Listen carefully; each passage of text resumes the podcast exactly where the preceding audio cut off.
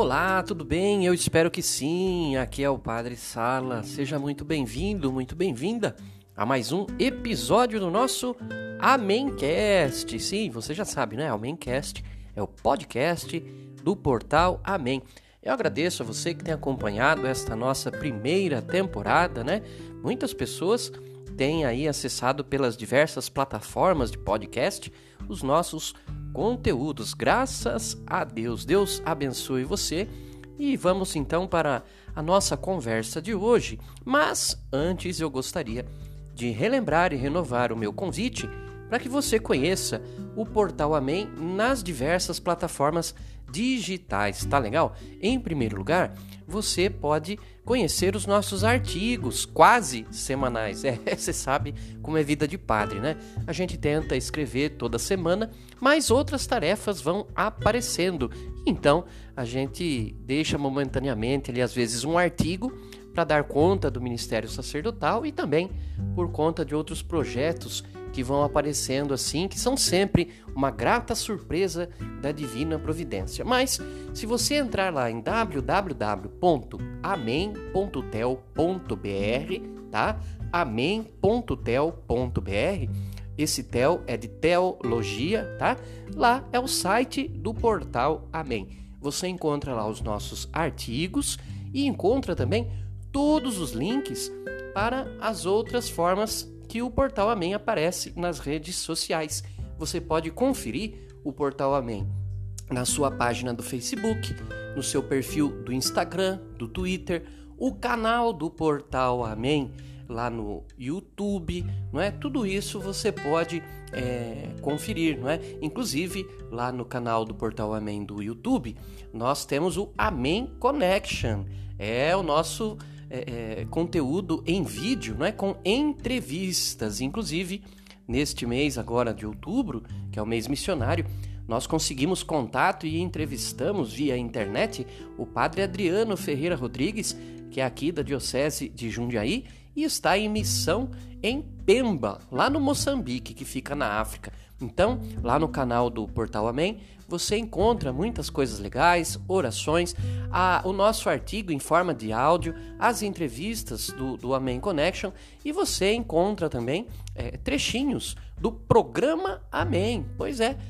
o Portal Amém também está nas ondas do rádio, lá no programa Amém, já na sua nona temporada nas ondas do rádio, pela 105,9 Rádio Nova Itu FM. Você pode é, ouvir o programa Amém toda terça-feira, das 8 da noite às 10 da noite. Músicas, orações, não é? Pra gente rezar, cantar junto. E é, se você não é da cidade de Tu, ou, né, mora longe, é claro que não vai encontrar no dial do seu rádio. Você pode daí ouvir pela internet também, sim, porque a 105,9 também está nas redes. Você digita www.novaitufm.com.br e terça-feira às 8 da noite pela internet você também pode ouvir e acompanhar o programa Amém. Então é isso, não deixa de acompanhar, não é? Não acompanhe apenas aqui o Amémcast é, curta as nossas páginas, acompanhe o programa Amém na rádio e o canal do programa do Portal Amém lá no YouTube. Tá legal? Muito bem. Olha, a gente não poderia nesta primeira temporada é, terminar o mês de outubro sem falar de algo que é fundamental na vida da igreja e que se chama missão. Pois é, a igreja é missionária desde sempre, viu, gente? Desde sempre e sempre foi assim. Não é uma moda, não é nada que está surgindo assim como novidade, de modo algum. Não é? A igreja é missionária e aqui no Brasil há esse costume, por que não dizer até essa tradição, de que em outubro a gente classifica esse mês como o mês missionário, mês das missões, para a gente refletir né, a respeito desse caráter missionário da igreja, para nós mesmos tomarmos consciência de se estamos vivendo na nossa fé essa forma missionária de sermos cristãos, né? e se não estamos, é um, um mês que serve, vamos dizer assim, de incentivo, de ponto de partida para a gente é, desenvolver uma missionariedade, ter um desenvolvimento do nosso espírito missionário, não é?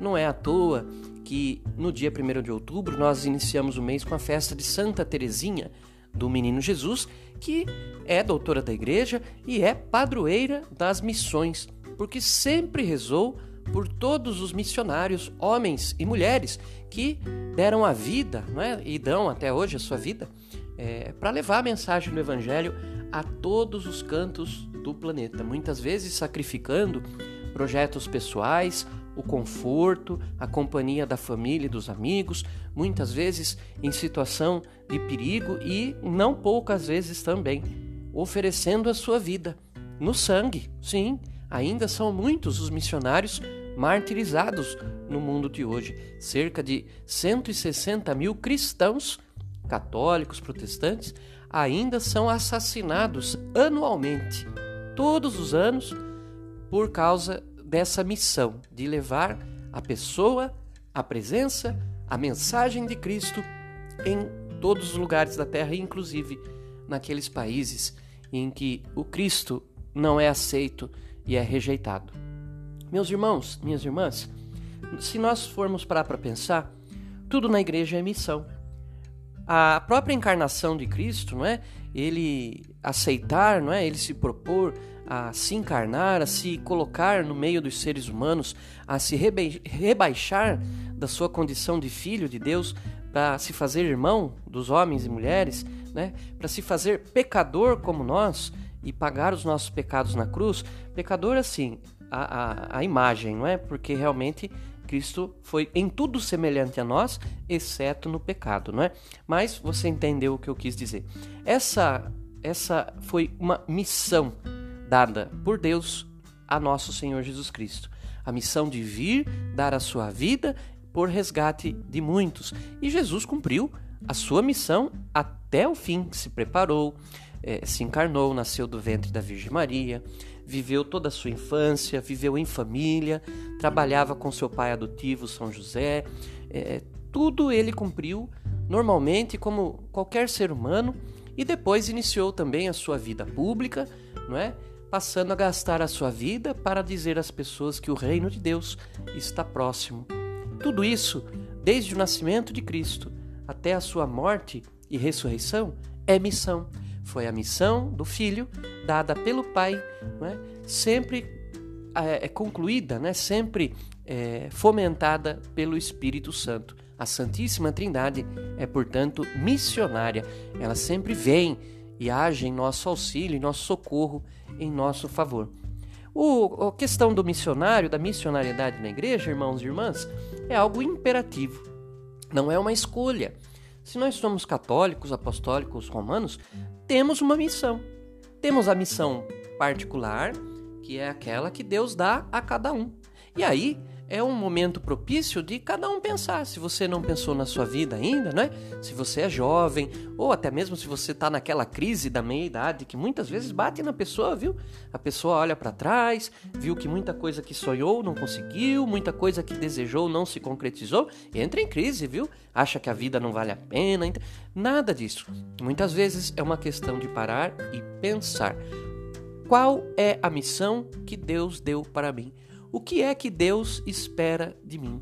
O que é que eu posso fazer por amor a Deus para servir, ajudar os irmãos e irmãs? Caríssimos, ninguém vem ao mundo de passeio. Ninguém vem a esse mundo para passar férias. A gente vem e é colocado nesse mundo, não é? Para é, amar a Deus sobre todas as coisas, ao próximo como a nós mesmos. E a gente vem aqui nesse rascunho de vida como um tempo preparatório para já experimentarmos tantas coisas bacanas, né? mas também para sermos provados, sermos tentados. E a nossa missão é vencer as provações, vencer as tentações, através da nossa intimidade com nosso Senhor Jesus Cristo, através da nossa comunhão com a igreja. A nossa missão é passar por essa vida, por esse vale de lágrimas e chegar ao céu. Esse é o desejo, ou deveria ser, de cada cristão, de cada cristã. Então, nós temos essa missão do ponto de vista particular, nós temos essa missão do ponto de vista espiritual, não é? De combater o bom combate até o fim. E nós temos também uma missão, vamos dizer assim, também no plano comunitário, no plano social. Às vezes a pessoa reclama assim: "Ah, padre, eu, a minha família é toda complicada. O meu pai é complicado, minha mãe é difícil, os meus irmãos a gente não se entende. Eu não sei porque que Deus me colocou no meio de uma família assim." Ora, Deus te colocou no meio dessa família porque quis assim. E qual é a sua missão? Amar a cada um, compreender a cada um, buscar a boa convivência, não é? o diálogo, o amor, o respeito, tudo o que se deve ter no seio de uma família. Então, muitas vezes a gente tem que ver que a nossa missão é também pelos outros, pensar nos outros, conviver com os outros, ajudar os outros, fazer aos outros um bem que nós gostaríamos que alguém fizesse a nós mesmos. Nós temos uma missão é, é, enquanto sociedade. Você no seu trabalho, você na escola, né, nesses ambientes, você tem uma missão. Que missão é essa? Testemunhar o Evangelho. Mostrar para as pessoas, com as suas palavras, a sua mentalidade, as suas atitudes, que você pertence a Cristo, que você é devoto de Maria, que você é um filho amado da igreja, o corpo místico de nosso Senhor Jesus Cristo, presente aqui na terra e do qual ele é a cabeça. Então, é, há uma missão. Às vezes, num ambiente de trabalho onde ninguém tem fé, a sua missão é testemunhar a fé para as outras pessoas. Às vezes, na escola, onde muitos dos valores do Evangelho são distorcidos e até pisoteados, a sua missão, enquanto aluno, enquanto aluna, é dar testemunha da fé e, e combater o bom combate, defendendo a sua fé, a nossa fé, defendendo a igreja e dizendo: opa, pera lá, não é assim. A minha igreja é outra coisa que vocês não conhecem. Então, todos nós temos uma missão. Eu digo que em qualquer lugar nós podemos realizar o bem que Deus nos pede, e isso por si só já é missão. Mas, padre, a missão é opcional? Eu posso me dar ao direito de dizer, ah, eu não quero, eu não posso, eu não consigo? Não. Infelizmente, para nós, não é? Os, os mais acomodados, não é opcional. A missão é uma obrigação de cada fiel batizado, batizada. Veja que na sua ressurreição, quando Jesus, né, depois de passar uns dias aparecendo e orientando os apóstolos, ele subiu aos céus, né? A ascensão do Senhor. E na ascensão do Senhor, ele deixa esta ordem, né? Ide pelo mundo todo, né? Evangelizai todos os povos, proclamai as maravilhas do evangelho, batize a todos em nome do Pai, do Filho e do Espírito Santo, né? Então, é uma missão que Jesus confiou aos apóstolos, aos discípulos, que somos nós também, cada um de nós até os dias de hoje. Então, não é algo opcional não é mais do que um pedido, é uma ordem, é um mandato que Deus nos dá a todos nós. Se somos mesmo é, discípulos de Cristo, nós somos missionários, porque assim também foi Jesus. Ele também deixou as comodidades do lar, a companhia da família, ele reuniu os seus apóstolos, os seus discípulos, ele andava de vila em vila, de cidade em cidade, de lugarejo em lugarejo é, não para falar e fazer as coisas conforme a sua vontade, mas sim conforme a vontade do Pai que o enviou. Então, Jesus também envia a cada um de nós. Jesus precisa de nós, da, dos nossos braços, das nossas pernas, da nossa boca, da nossa inteligência, da nossa vida, para continuar levando a mensagem do Evangelho, a boa notícia, a todas as pessoas.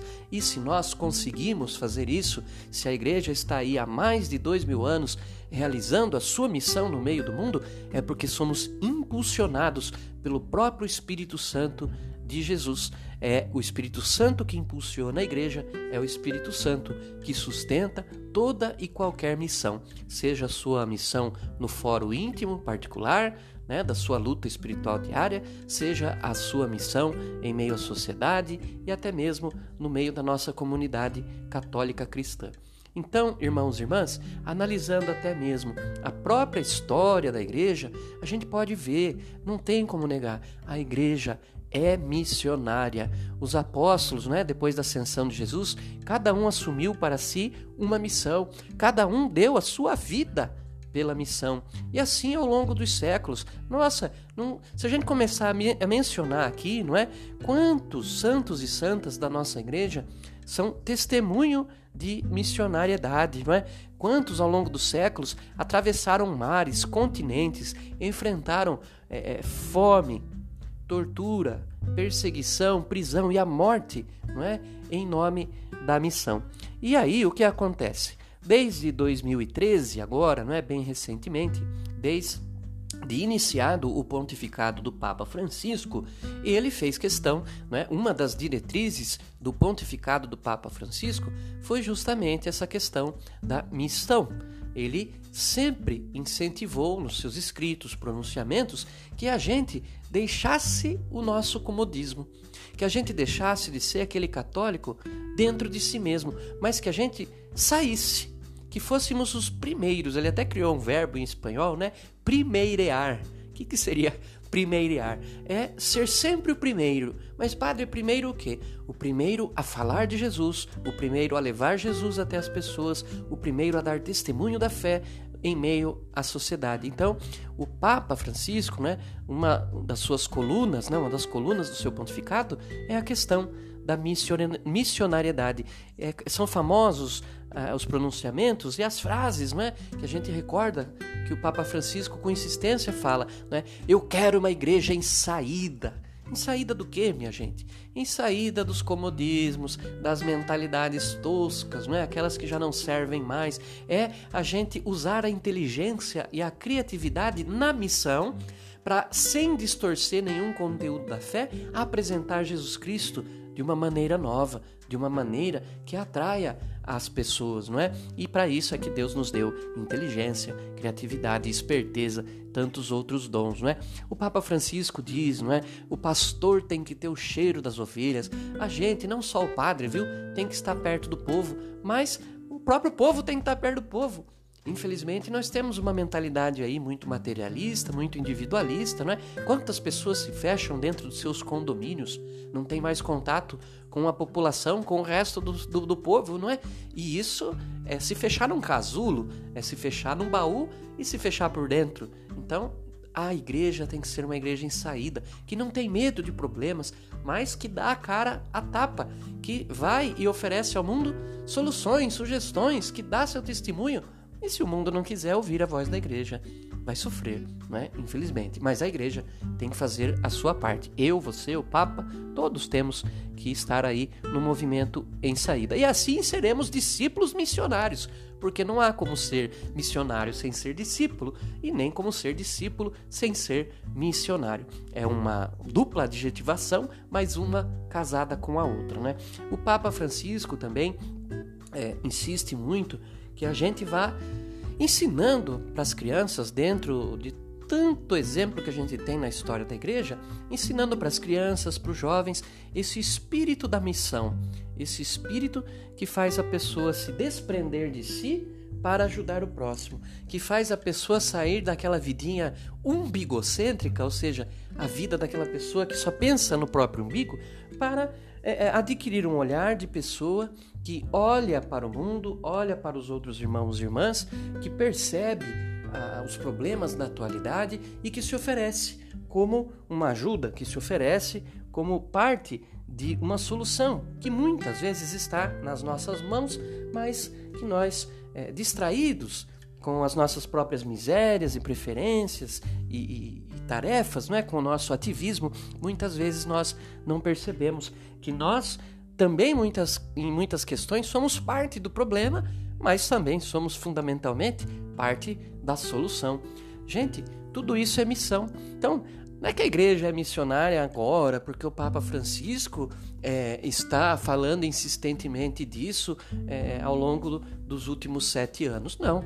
O que o Papa Francisco faz com muito empenho, e eu acho que é mesmo muito necessário o que ele faz, é dar um novo incentivo, um novo gás não é? para que o, o cristão e os católicos, principalmente, não é? é? sejam mais missionários, mais de acordo com esse espírito de missão que é próprio da igreja. É como se nós fôssemos uma garrafa de refrigerante que está ali parada há muito tempo, já perdendo o gás, não é? E aí chega alguém e agita aquela garrafa e o gás aparece, não é? E aquilo transborda novamente. É o que o Papa Francisco, creio eu, está fazendo nesse seu pontificado do ponto de vista da missão. Ele fala no assunto, ele faz reflexões, analogias, ele faz pronunciamentos nos incentivando, ele nos ensina, não é? E é, com isso ele dá um, um ele, ele, dá um agito, né? Ele causa um agito que, que, que nos agita por dentro para nós é, assumirmos esse caráter missionário da igreja. Na diocese de Jundiaí, todo seminarista, antes de ser ordenado diácono é, provisório, não é? para depois ser ordenado sacerdote, há uma etapa da formação que é o estágio missionário, não é? E cada seminarista é enviado para algum lugar é, longe, desconhecido, não é? Justamente para experimentar, ainda agora no século XXI, o que os apóstolos e o próprio Cristo experimentaram no seu tempo. Deixar de lado a família, os amigos, ir para uma terra distante. Por quê? por amor a Cristo e aos irmãos enviados pelo Pai, sustentado pelo Espírito Santo. Então, nós temos na Diocese de Jundiaí os padres que estão é, no Brasil e no mundo cumprindo missões. Nós temos padres no Rio Grande do Sul, nós temos padres é, no Japão, temos lá em Pemba, na África, né, como eu falei, o padre Adriano, é, e é, temos, né, tivemos seminaristas fazendo missão na cidade de Registro, aqui no estado de São Paulo. Eu, no meu, no meu tempo né, de seminarista, é, quando chegou o, o, tempo do meu estágio missionário, fui enviado pelo senhor bispo lá para o estado de Roraima, que é o estado mais pobre desse tão pobre Brasil. E fui trabalhar no sul do estado de Roraima, nas três cidades mais pobres do estado mais pobre do pobre do Brasil, né? E fui lá, assim, é, com espírito missionário. Me preparei, fiz as malas, preparei o espírito também. Confesso que não é fácil, não é? Porque muita coisa pode acontecer, é um outro mundo, é um outro universo onde a gente está se lançando, não é? Mas é incrível a gente se, se, sentir é, é, como Deus nos sustenta, como Ele nos ampara, como lá no fundo do nosso coração Ele nos diz assim: vai e vai em paz, que você vai em meu nome, e em tudo eu vou te ajudar. Gente, eu posso dizer, não é? Não posso contar tudo, porque o podcast tem prazo para acabar aqui, mas é, os seis meses de missão que eu pude fazer lá no estado de Roraima foram dos seis meses mais felizes da minha vida. Olha, é difícil eu encontrar na minha vida, em toda a minha história, um período assim tão rico, onde eu me senti tão amado, tão sustentado por Deus em meio à missão. Fiz amizades, claro que tive também problemas, claro que tive desafios, claro que nem tudo são flores, a gente encontra pessoas que acolhem e encontra pessoas também que, que não faz questão da gente, né? Mas isso é assim em qualquer lugar do mundo, neste mundo, né? No, no, no, total geral, vamos dizer assim, fui muito feliz, deixei muitas amizades lá, muitos conhecidos, muitos fiéis. Tem gente que às vezes me manda mensagem até hoje perguntando como é que eu tô, quando é que eu volto, né? E com a graça de Deus foi uma experiência maravilhosa é, essa experiência missionária lá no norte do Brasil. É, eu até escrevi como fruto é, da missão lá em Roraima um pequeno livro, né, é, contando alguns detalhes a respeito da, da viagem de ida, de volta, da vida lá, da, da, das tarefas, a Semana Santa, tudo que eu pude experimentar lá. O livro já não está mais à venda, mas nós estamos aí pensando para o ano que vem, não é?